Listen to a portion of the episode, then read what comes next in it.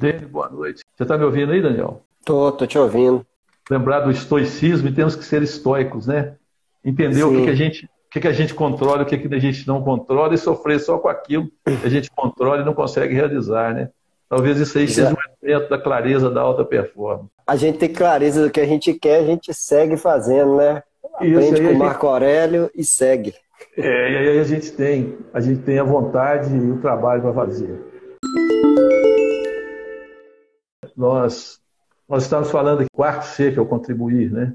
Então a gente tem uhum. todos os três Cs fazendo a gente crescer e o último C levando a gente para contribuir, para contribuir com esse crescimento e levar, e levar a alta performance na prática com um hábito que é um hábito fundamental, que é o hábito da clareza, que é o hábito de buscar tudo aquilo com relação ao que eu quero ser, sabendo como que eu vou conseguir isso e sabendo com clareza quem eu quero me tornar. Eu até estava falando, Zé, na hora que caiu, quando você estava falando da consciência, falando sobre o autoconhecimento, né? Que a gente tem que buscar esse autoconhecimento para adquirir a, a, clareza. E aí entra dois, é, dois pequenos conceitos aqui que, para muitos, é, é, pode até soar estranho, mas que eles são de suma importância, ao meu ver.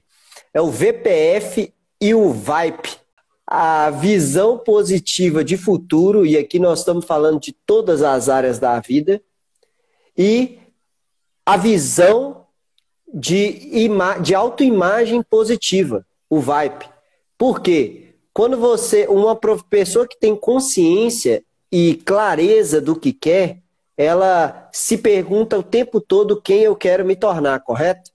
Então, ela, para ela balizar isso, ela começa a criar essa visão positiva de futuro, essa visão da sua autoimagem, de quem ela quer ser no futuro, para poder tomar consciência daquilo que ela precisa fazer para chegar até lá. Então, é muito importante esses dois conceitos, porque muitas vezes as pessoas elas, elas deixam eles de lado e mentalizar isso faz muita diferença.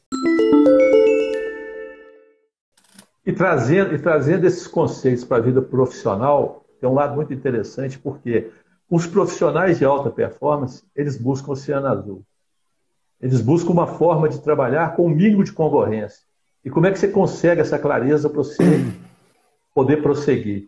Porque, na verdade, o segredo da alta performance está exatamente em você desenvolver o seu campo de interesse primário, quais são as suas capacidades o que, que é que você efetivamente tem para oferecer e que você irá superar todas aquelas ofertas que são feitas pelos seus concorrentes. E aí você começa a ter diferenciais competitivos, e aí você começa a ter uma série de elementos. E podemos trazer isso para a vida pessoal. A alta performance a clareza na sua relação familiar. Você levar isso, por exemplo, não deixar um filho não saber o que, que você pensa não deixar de transmitir os seus valores pessoais para os seus filhos. Da clareza, clareza, posicionamento, vontade de dizer aquilo que você tem que dizer com amor, com tranquilidade, com construção positiva. Então, como é que são as duas siglas que você falou aí? A VIPE, que é a imagem positiva, transmitir e, o, e o VPF. E o VPF, que são os. Como é que traduz? Visão positiva de futuro de todas as áreas da vida. Exato. Então, assim, para aquelas pessoas que estão presentes aqui, que têm crianças, que têm filhos, muita atenção para isso. A gente tem a mania de dizer do não, mas, mas digo não com clareza. Digo, por que você está dizendo não? Como que você vai construir não com uma negativa, e sim com uma não, uma rejeição, dizendo, olha, não faça isso, porque isso pode trazer tais prejuízos. E aí você vai construir elementos altamente poderosos aquela criança, quando crescer, entender que esses nãos não são negativas da vida. São objeções colocadas como desafio para você vencê-las. São para te proteger, são para te elevar, são para te levar para cima, para te preservar. E aí é muito interessante porque isso é clareza, isso é clareza. E, e, a clareza é, ela na verdade, ela é uma equação.